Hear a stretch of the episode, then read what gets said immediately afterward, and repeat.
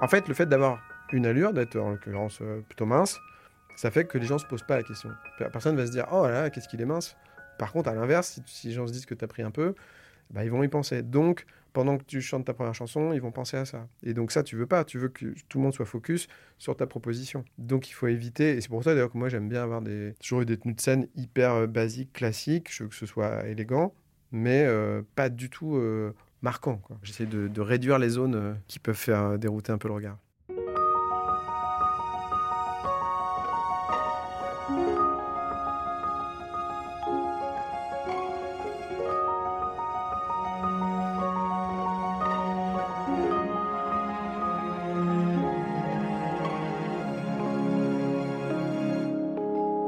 Sa voix, Vincent Delerme en a fait sa poésie.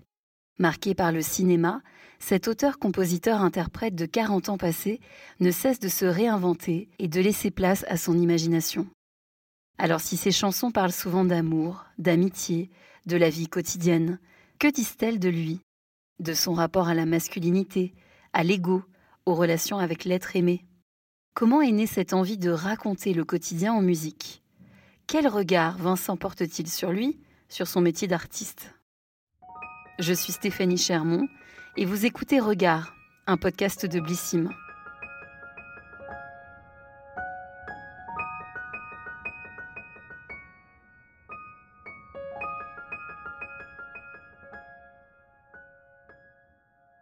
J'ai une première question, Vincent. Est-ce que tu te trouves beau? Ah, ça, vraiment, ça, ça dépend vraiment des moments. Quand j'étais euh, étudiant, je me souviens qu'il y a des moments où je me trouvais pas mal. Quand tout était bien aligné, oui, je trouvais que j'avais un truc.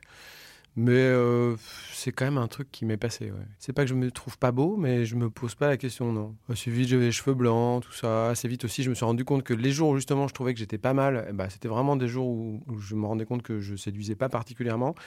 Et qu'à l'inverse, il y avait des moments où je me trouvais vraiment euh, pas, pas bien du tout. Et puis d'un seul coup, euh, j'arrivais à intéresser quelqu'un. Donc assez vite, j'ai finalement, cette équation euh, a été un peu embrouillée et, et, ça comptait pas tant que ça. Pourquoi t'es passé à autre chose? C'est venu comme ça. Peut-être que si on veut être beau parce qu'on a envie de, de, plaire et que quand tu fais de, des spectacles et tout, bah, les gens ils te renvoient souvent un signal positif là-dessus, donc peut-être tu as, ta dose quoi, aussi de ça.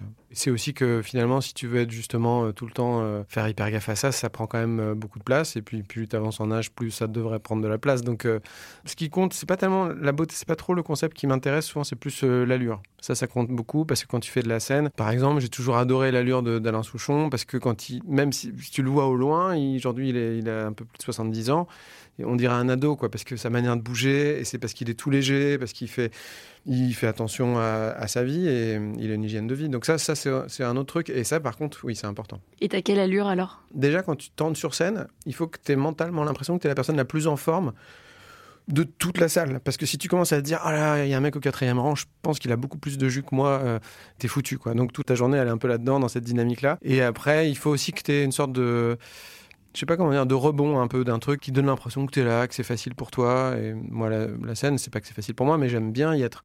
Comment tu te trouvais ado physiquement?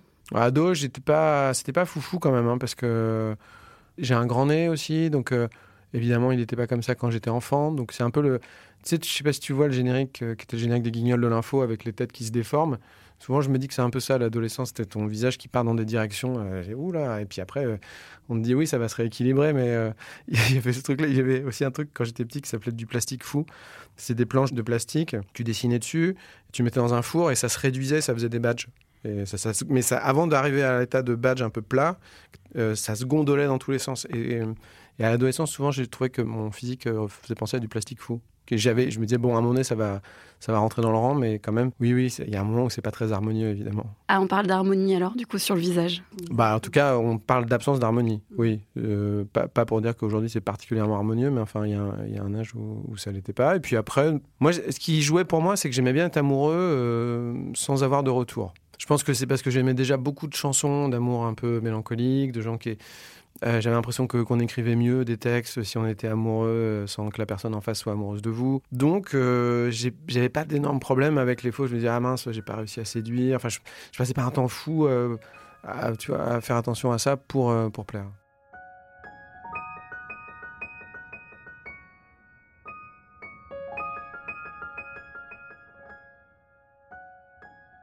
Comment tu es tombé dans la musique? Tu peux me raconter? Ça a commencé très tôt? Bah, En fait, moi, je suis, par rapport à ce que je fais aujourd'hui et tout, je suis plus dans mon esprit, en tout cas, tombé dans le spectacle que dans la musique. C'est-à-dire que très vite, j'étais fasciné par tous les, tout ce qu'il y avait, tout, mais même euh, d'aller au cirque, enfin, ou même un truc de marionnette, j'imagine. Enfin, vraiment tout ce qui fait qu'à un moment donné, on fait le trajet, euh, on achète des places, on s'assoit, il euh, y a un truc, à un moment donné, le noir se fait, ça va, ça va être bientôt, on sait que ça va être bientôt, puis ça commence, ça me mettait dans un état, mais mes parents ont des photos de moi euh, petit où on va justement, où je suis à l'extérieur du cirque et j'ai les oreilles toutes rouges, les joues toutes rouges, ça me rend complètement fou. Et donc très tôt, euh, quand j'étais petit, des amis de mes parents avaient des enfants et j'étais le plus âgé, je voulais toujours organiser des spectacles en fait. J'enfermais tout le monde et je disais, bah, on va faire comme ça, toi à un moment donné tu vas faire ça, tu vas passer là, et puis j'étais un peu, j'étais même un peu chiant. J'avais l'impression de savoir comment... on va s'y prendre pour qu'à un moment donné il se passe un truc, pour que les gens s'ennuient pas. Enfin, ça me ça m'intéressait très très vite. Et puis après, bah du coup, ça aurait pu être, euh, enfin, ça a été aussi du théâtre et il fallait que ce soit sur une scène. Et j'avais pas appris d'instrument de, musique euh, enfant. Donc, en découvrant euh, les, trucs qui me plaisaient, que ce soit la chanson, les, la musique pop et tout ça, ce qui me faisait le plus d'effet, c'était les claviers. Donc, j'ai décidé d'apprendre le piano vers 15-16 ans pour jouer des chansons. Donc, je suis tombé dedans, en fait, par affection, pour, dans un premier temps par du spectacle, et puis euh, pour des chanteurs au piano. J'aimerais revenir euh, sur quelque chose qui apparemment t'a coûté. On a dit de toi que tu étais une tête à claque. Qu'est-ce que ça veut dire? Moi, j'ai une tête, si je fais pas l'effort de sourire, euh, brun, mal rasé, grand nez, ne souriant pas et faisant des chansons à texte, oui, bah forcément, l'équation était vite. et n'ayant pas l'air de, prendre un pied fou à être interviewé par Daniel Alombroso. Donc, du coup, c'est vrai, les gens ont un peu raison. C'est-à-dire que si tu n'as pas envie d'être là, faut pas y aller. Donc ça, c'est une petite erreur que j'ai fait au début. Des fois, je me suis retrouvé dans des émissions, je me tenais un peu comme ça, avec la main sur le menton, euh, un peu avachi, parce que je me disais, mais qu'est-ce que je fous là avec des chroniqueurs qui arrivent, qui t'imitent en faisant ta voix, en disant oui, euh, avant-hier j'ai pris une danette dans le frigo, euh, tu, dois faire semblant de rigoler, alors que ça fait 43 fois qu'on te fait l'imitation. Et donc si tu rigoles pas, comme tu es filmé, t'as pas d'humour sur toi. Donc tu as tout un petit engrenage qui fait que, que voilà. Mais après, ce qui est bien, c'est que quand même avec les années, euh, les gens ils voient un peu plus qui tu es. Et le fait que tu fais pas justement l'effort de tout le temps vendre ta bagnole à faire des grands sourires à vouloir euh, dire ah puis je serai aussi puis j'adore la ville de Caen puis j'adore bah, c'est plutôt euh, ça devient un truc plus positif avec le temps. Est-ce que c'est pas lié aussi à ce que tu écris et aussi toutes les émotions que tu dégages dans ta musique? Oui, c'est vrai, tu as raison, parce que du coup, c'est assez souvent au premier degré. Pourtant, dans les, dans les spectacles, j'aime bien euh, faire marrer les gens et tout ça, mais sur album, je dis des trucs qui sont des trucs qui comptent pour moi. Donc, des fois, souvent aussi, quand tu es en interview, bah, moi, j'aime bien répondre à des questions, faire la promo, mais c'est aussi parce que c'est une occasion de réfléchir à pourquoi tu fais les choses. Donc, tu. Oui, j'ai pas tendance à faire euh, plein, plein de blagues. J'en fais de temps en temps, mais, mais assez peu. Ça compte pour moi de ne pas trop bâcher ça et d'essayer de répondre de manière assez juste, en fait.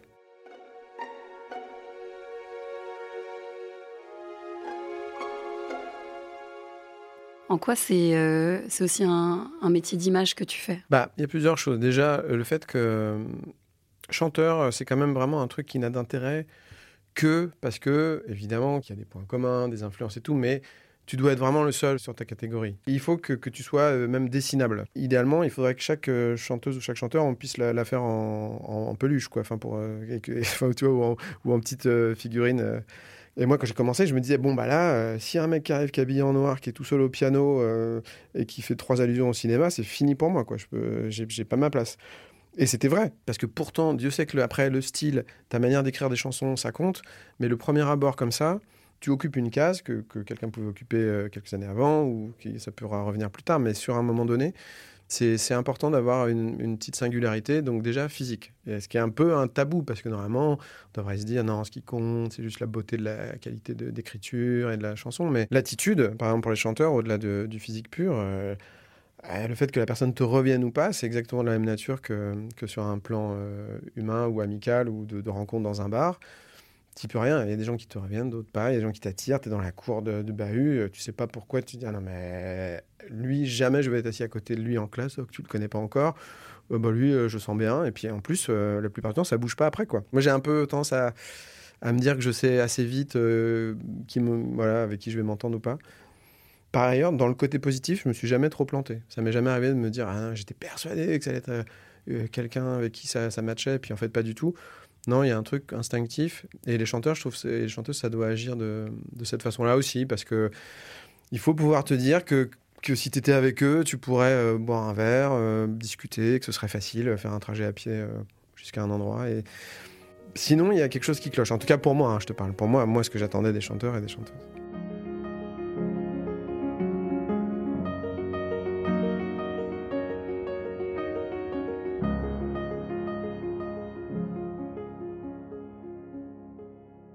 Tu es papa de deux garçons. Comment est-ce que tu as envisagé ou envisages-tu l'éducation de tes deux garçons? Est-ce que tu as déjà eu une pression dans l'éducation de tes fils? Euh, le seul truc qu'il y a, c'est que, que- qu'il y a quand même un, truc un peu ancestral, de même qu'il y a le patriarcat d'un côté. Il y a un autre truc à l'inverse qui est que c'est le seul domaine de la vie où des gens dans un autobus peuvent être certains d'avoir plus d'expérience que toi. Parce qu'eux, ils ont eu des enfants avant toi, ils voient que toi, t'es... ils sentent bien que c'est la première fois. Et donc, il y a une permission de venir parler, de... ça peut être très gentiment, mais ça peut être aussi à d'autres moments de donner des conseils. Ou de... et, ça joue sur un truc qui est très, très particulier. Je me souviens que que mon amoureuse, quand elle était enceinte aussi, me parlait des fois des, regards de, filles dans la rue sur elle. Et vraiment à deux vitesses. Quoi. Il y avait les regards hyper bienveillants. euh, euh, c'est tellement bien d'être enceinte, ça me rappelle des bons souvenirs et tout ça. Et puis des regards aussi euh, durs. Après, sur le, dans la pression, il n'y en a pas eu trop. Je suis assez bon pour échapper aux pressions. Je suis un peu snake euh, sur euh, les obligations de la vie. Les... Tu vois, bah, dans ma famille, il y avait. euh, J'étais le seul garçon qui n'a pas fait des études brillantes. Enfin, mes cousins faisaient des écoles de commerce et tout ça. Donc, euh, c'était un peu le, pas le vilain petit canard, mais il souviens d'une fois où il y a quelqu'un de la famille qui a dit Mais qu'est-ce que tu vas faire, toi, Vincent? Et puis j'avais dit bah, J'aimerais bien faire du théâtre, puis du piano. Et elle avait répondu ah, ah bon, c'est ça ton plan, faire du théâtre et du piano? Mais genre, vraiment, c'était foutu de moi, quoi. Et mon père, il me le ressort souvent, hein, parce que quand il vient voir un spectacle, évidemment, comme c'est du piano et comme c'est un peu du théâtre, il me dit Bon, bah, c'est ça ton plan, faire du théâtre et du piano? Ça a l'air bête comme ça, parce qu'après coup, c'est juste une phrase, mais, mais ça compte beaucoup dans la- dans l'adolescence, les trucs, les trucs de famille, de se dire Il y en a qui font des études, ouais, c'est impressionnant, et lui, il est parti à Los Angeles faire ses études et tout, ouais, toi, c'est la fac de Rouen. Bon. Et, et ça, très tôt, je m'enfuis assez vite. Est-ce que dans le fait de devenir papa, il y a eu une transmission aussi de certaines valeurs, de certaines émotions D'accepter euh, la joie, la colère euh? Ah, honnêtement, moi, le truc, ah, pardon, ça fait un peu bisounours, mais euh, moi, le truc de base, c'est qu'il faut être gentil. Franchement, j'aurais eu des enfants complètement stupides et gentils, ça me va. Parce que déjà, je trouve que c'est une forme d'intelligence d'être sympa. Et ça fait que ta vie est quand même dix fois plus agréable si t'as pas trop de zones de jalousie. Évidemment, on peut pas être. ça se décide pas en un claquement de doigts, mais quand même. Mais ça veut dire aussi, euh, par exemple, je détestais la chouine. Je n'aurais pas supporté que mes enfants. euh, eh, enfin, je ne vais pas le faire, mais chouine pour un oui ou pour un non, euh, et réclame des trucs, enfin, et, et qu'il n'y avait pas la place pour ça. Et toutes les fois où il y a eu un début de ça, ça- et quand je suis avec eux maintenant, ils, ont- ils sont grands, ils ont 12 et 15 ans, que je vois des petits des enfants, des petits qui font un, un caprice, qui hurlent et tout, je dis, Oh, heureusement que vous n'étiez pas comme ça, j'aurais eu aucune patience pour ça.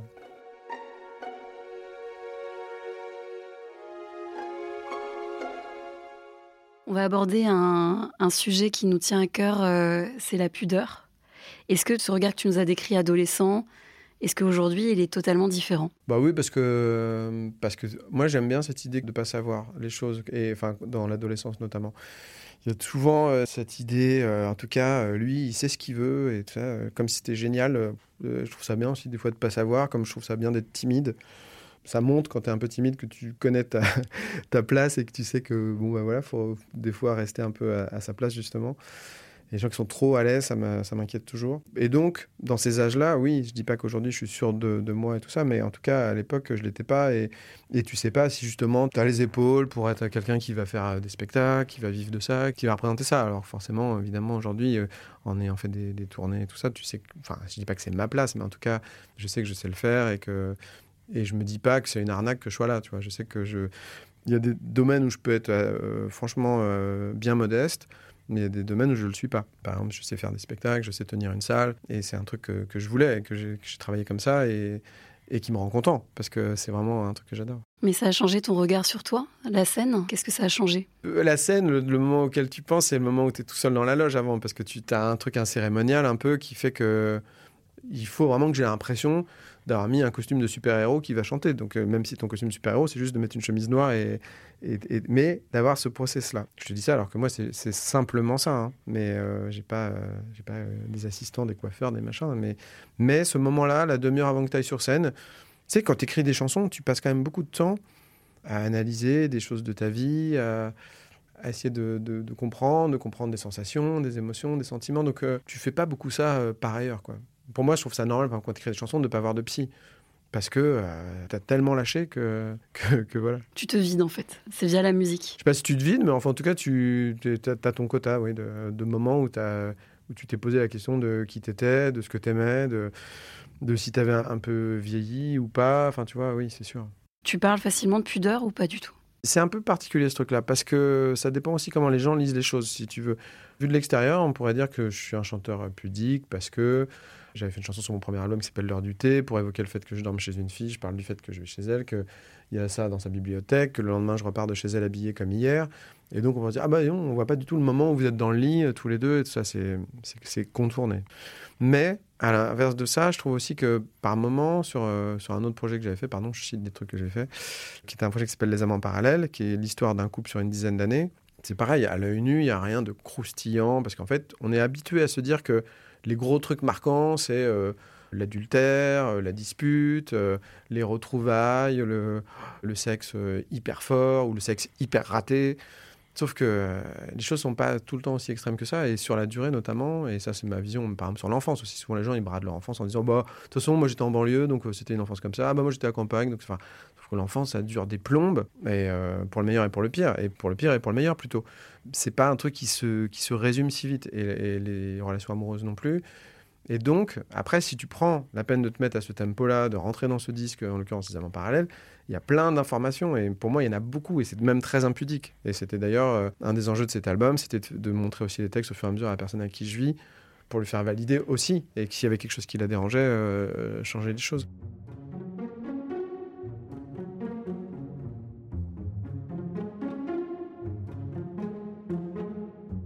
Comment, en tant qu'artiste, on prend possession de son corps, que ce soit sur scène ou dans la vie de tous les jours? Euh, le truc qui compte, évidemment, on a parlé du fait que j'entre-regarde sur scène et tout, mais évidemment que ta voix, quand tu chantes, elle est importante. Surtout, c'est pas qu'elle est importante dans le sens de bien chanter, mal chanter, tout ça. Elle est importante parce qu'elle peut te trahir sur euh, ta peur, tu vois, sur des choses comme ça. Donc, tu essayes de, qu'elle ne trahisse pas trop. Et à, quel endroit elle peut te trahir? Bah, C'est toujours sur les, la première chanson ou la deuxième. Tu vois, ce matin, j'ai fait une émission de de radio qui, euh, qui m'impressionnait un peu parce que c'était une émission importante pour moi. Et il y a une carte blanche, à un moment donné, tu peux chanter un truc. Bah, J'étais content d'avoir trouvé l'idée de, de, mettre la voix de Romy Schneider et de jouer du piano sans avoir à chanter parce que j'avais pas envie que ma voix euh, trahisse quelque chose à, à ce moment-là. Donc finalement, le, rapport à la possession du corps, il se fait de cette manière-là. Mes parents étaient amis avec un, un, mec qui était un athlète vraiment très. qui, a même, eu, même été médaillé olympique au 4 x 100 mètres aux Jeux de Moscou. Mec adorable, mais euh, complètement à surveiller tous ses muscles un par un la conscience comme ça du corps permanente, je trouve pas ça très passionnant. En fait, le fait d'avoir une allure, d'être en l'occurrence euh, plutôt mince, ça fait que les gens se posent pas la question. Personne va se dire oh là, qu'est-ce qu'il est mince.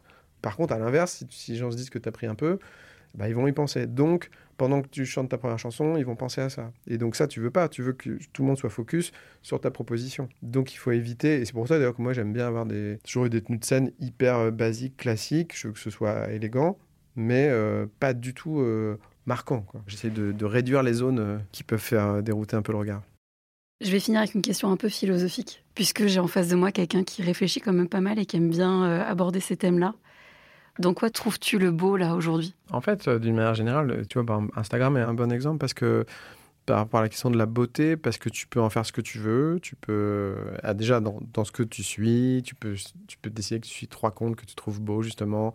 Euh, je te dis ça parce que c'est pas que ça compte beaucoup pour moi, cette idée de beauté euh, des choses. C'est-à-dire euh, d'essayer de montrer des trucs qui sont une sorte de, de, meilleure version de la vie, quoi. Et quand tu fais des chansons, tu es quand même aussi beaucoup là-dedans. Même si tu évoques un truc qui est un temps mort ou qui est une journée où il flotte et tout, bah, tu veux qu'elle soit encore plus sexy dans le, dans le côté gris ou plus vieux. Et évidemment, il y a plein de moments où ça concerne aussi euh, des sentiments amoureux. Enfin, tu, essayes de faire, euh, de donner la meilleure version des choses. Et, et sur Instagram, j'aime bien ça pour ça, parce que bah, tu publies des photos qui te donnent à voir euh, des choses que tout le monde avait sous les yeux, sans forcément s'apercevoir que justement, elles pouvaient avoir un charme ou une, une beauté. L'idée de la beauté, évidemment, c'est très subjectif, mais au-delà du fait d'être subjectif, ça peut même concerner quelque chose qu'on voyait pas, quoi. Et ça, c'est sûr que c'est un peu, bah oui, c'est la responsabilité des gens qui font des films, qui font des bouquins, qui font des chansons, de faire un focus là-dessus. parce que tout ce qui est pas beau et tout ce qui est euh, pas beau parce que c'est le contenu des, des éditos de, BFM et de ITL, on a une bonne dose de ça déjà. Donc c'est aussi pour cette raison-là que moi j'ai toujours voulu faire des chansons qui vont jamais sur des sujets d'actualité parce que c'est tellement traité, présent. Il faut faire l'effort de montrer autre chose et, et si c'est de la beauté, euh, tant mieux.